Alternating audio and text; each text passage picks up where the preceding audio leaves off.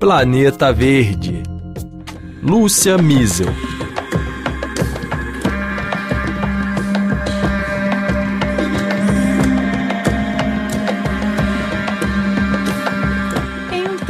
Que as más notícias se transformaram na regra nos últimos anos, o ano de 2022 trouxe uma série de alertas particularmente flagrantes sobre a emergência climática, mas também sobre as incoerências entre o discurso e as práticas para combater as mudanças do clima. Já em fevereiro, a guerra na Ucrânia levou a Europa para um cenário de incerteza sobre o futuro do abastecimento de gás natural russo, até então crucial para países como Alemanha, Hungria e Eslováquia. E como a transição energética rumo ao fim dos combustíveis fósseis está mais lenta do que deveria, diversos países não viram outra alternativa a não ser ativar as usinas a carvão as mais nocivas para o meio ambiente. Face ao risco de apagões e de ficar sem aquecimento nos meses de frio, os europeus deixaram de lado os compromissos ambientais e as promessas de acabar com as centrais a carvão até 2030. Essas usinas respondem por mais de 40% das emissões mundiais de gases de efeito estufa que provocam o aquecimento global.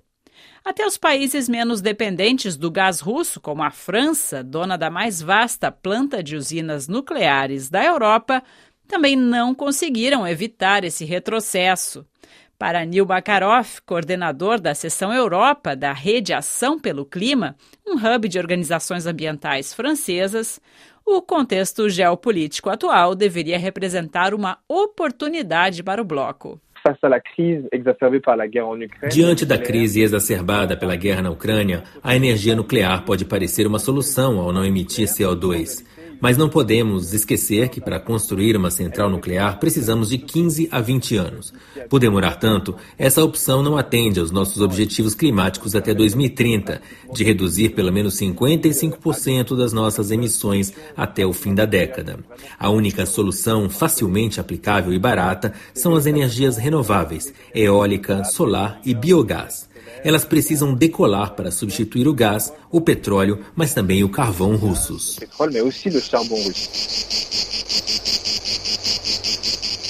Na sequência, como um golpe de ironia do destino, o verão castigou os europeus com temperaturas historicamente elevadas, as segundas mais altas desde o início das medições em 1900. Os termômetros começaram a subir alto já em maio, algo totalmente excepcional. Privada de gás, a Europa passou a conviver também com racionamento de água, além de incêndios florestais fora de controle que levaram a graves prejuízos agrícolas. Em dois meses, a França teve 33 dias de calor além dos padrões.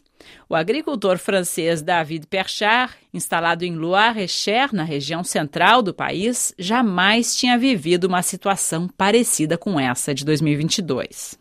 Euh, Estamos no período de restrição e não podemos irrigar as culturas no fim de semana. Isso limitará, inevitavelmente, certas lavouras que não vão receber água suficiente. Infelizmente, sem ser pessimista, há um ensinamento a aprender, o que estamos entendendo muito lentamente.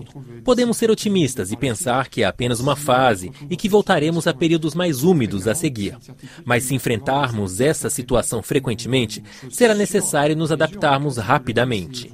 O milho, por exemplo, está condenado a não mais ser cultivado na nossa latitude.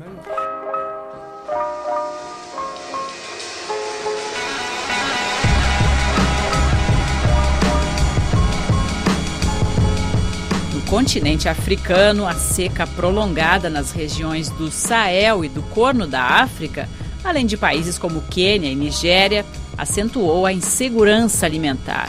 O Unicef alerta que mais de 20 milhões de crianças africanas chegaram ao fim do ano sob a ameaça de fome e da sede, devido às mudanças climáticas, à falta de cereais, os conflitos e a inflação mundial.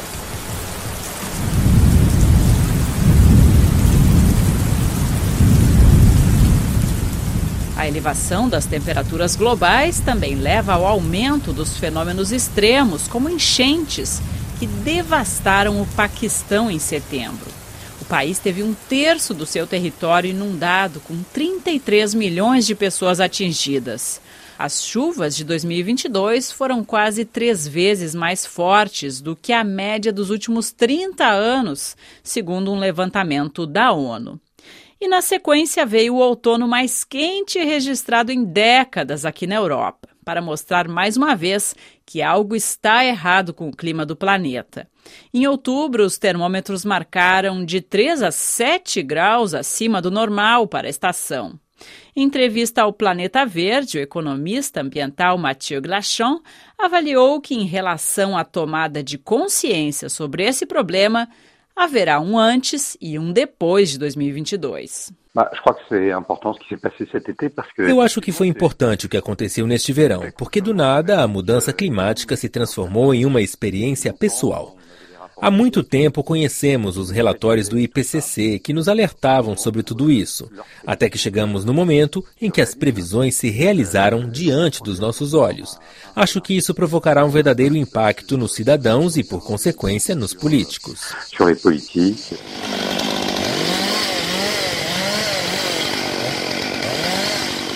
Já no Brasil, foram os recordes de desmatamento e queimadas, sempre atualizados para pior durante o governo de Jair Bolsonaro, que continuaram a ocupar as manchetes no país na área ambiental. Meses como setembro e outubro foram os piores registrados em 12 e em 7 anos, respectivamente. No período de um ano, 11,6 mil quilômetros quadrados da Amazônia foram desmatados, o segundo pior índice desde 2009, de acordo com dados do INPE. Vamos ouvir a análise de Tasso Azevedo, coordenador geral do MAP Biomas, plataforma de referência no monitoramento de queimadas. O desmatamento está crescente, né? ele vem crescendo já nos últimos três, quatro anos, ele vem crescente. E há sinais né, de que o desmatamento está se espraiando por lugares que ele não estava indo antes, né, em termos de fronteira. E, uhum. e aí são os lugares onde está vindo muito fogo. Né? Por exemplo, a gente não via fogo na região de Lábria, por exemplo, ou sul do Amazonas, né, naquela região, em grandes quantidades. Não, não era um tema no Amazonas tão importante. Uhum. E a gente está vendo fogo que as pessoas naquela região nunca viram antes, especialmente no entorno da estrada que liga Porto Velho a Manaus, que é a BR-319. É um crescimento absolutamente consistente e ele é resultado dos sinais que são dados no nível federal. Né? No fundo, o que ele está dizendo é a gente vai acabar com, a, com as punições e vai reinar a impunidade em relação ao, aos temas ambientais. Esse quadro tem consequências não só para o clima, como para a economia. Em 2022, o Brasil deu um passo a mais rumo à perda de mercados para suas exportações de matérias-primas, em represália à política ambiental destrutiva. Em dezembro, a União Europeia chegou a um acordo sobre uma nova lei para proibir a compra de produtos oriundos de áreas de florestas desmatadas ilegalmente. A medida atinge em cheio alguns dos carros-chefes do comércio internacional brasileiro, como a carne, a soja ou a madeira. Sobre isso, a gente ouviu o cientista de uso da terra Tiago Reis, ele é coordenador na América do Sul da Trace, uma iniciativa internacional especializada em rastrear a origem e o destino das matérias-primas no comércio mundial. Eu vejo que o grande impacto é realmente minar a pressão de especulação de terras no Brasil. Acredito que essa é a grande contribuição da legislação europeia e o grande impulso para o Brasil reordenar o uso da terra e a sua produção agropecuária. 90 a 99% do desmatamento que ocorreu de 2015 a 2019 foi de fato para a agropecuária. E desse, desse número, desse tamanho, 35 a 55% desse desmatamento agropecuário, na verdade, foi improdutivo. Isso quer dizer que esse desmatamento ele é motivado pela expectativa de lucro com a venda da terra. Uhum. Ele não necessariamente se converte em produção de alimentos. Quando a União Europeia emite esse sinal, ele está dizendo para esses atores que operam, que especulam, ele está dizendo: olha, essa terra, se você desmatar ela não vai valer tanto assim, porque ela vai encontrar restrições de mercado. Você não vai poder produzir soja, carne, milho, algodão, café, o que quer que seja, de forma tão livre assim.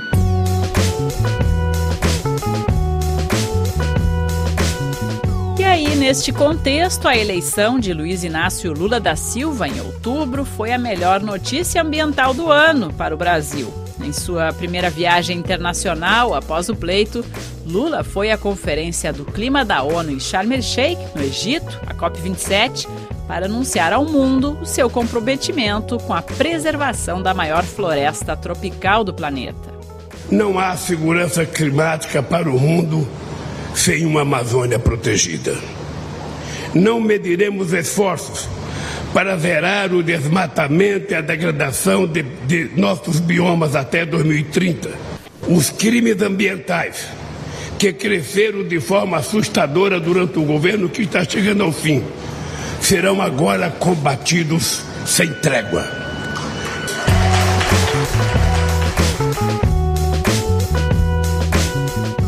A conferência ambiental mais importante do ano aconteceu em novembro o evento resultou na decisão de criar um financiamento específico para os países em desenvolvimento serem compensados com recursos das nações desenvolvidas pelas perdas e danos já sofridos devido às mudanças do clima. Essa era uma demanda histórica dos países pobres. Mas, por outro lado, a conferência, abalada pelos efeitos da guerra na Ucrânia e realizada em um país que deixa a desejar nessa pasta ambiental, falhou ao paralisar os esforços pelas reduções de emissões de CO2 e também encaminhar a diminuição do uso de combustíveis fósseis. Nestes dois aspectos, que são essenciais para o cumprimento do Acordo de Paris, o texto final da COP27 apenas manteve o que já tinha sido decidido na conferência anterior, em Glasgow, na Escócia.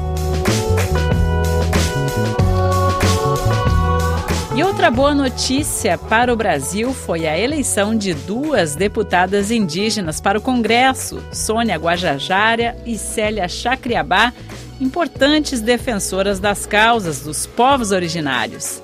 Então encerro essa retrospectiva com um trechinho da Célia, eleita pelo PSOL de Minas Gerais. Foi durante uma conversa justamente lá em Sharm el-Sheikh. Estamos juntos também comprometida enquanto bancada do COCAR para entender o fortalecimento do Ministério Indígena, porque não é somente o Ministério Indígena. Se nós somos a solução número um para conter as mudanças climáticas, nós queremos e precisamos fazer presença no Ministério do Meio Ambiente, na cultura, na educação. E nós temos falado que contra a mineração somente mulheração. Por isso que nós chegamos para mulherizar, reflorestar, indigenizar a política. Estamos aqui para dizer que onde existe indígena, existe floresta.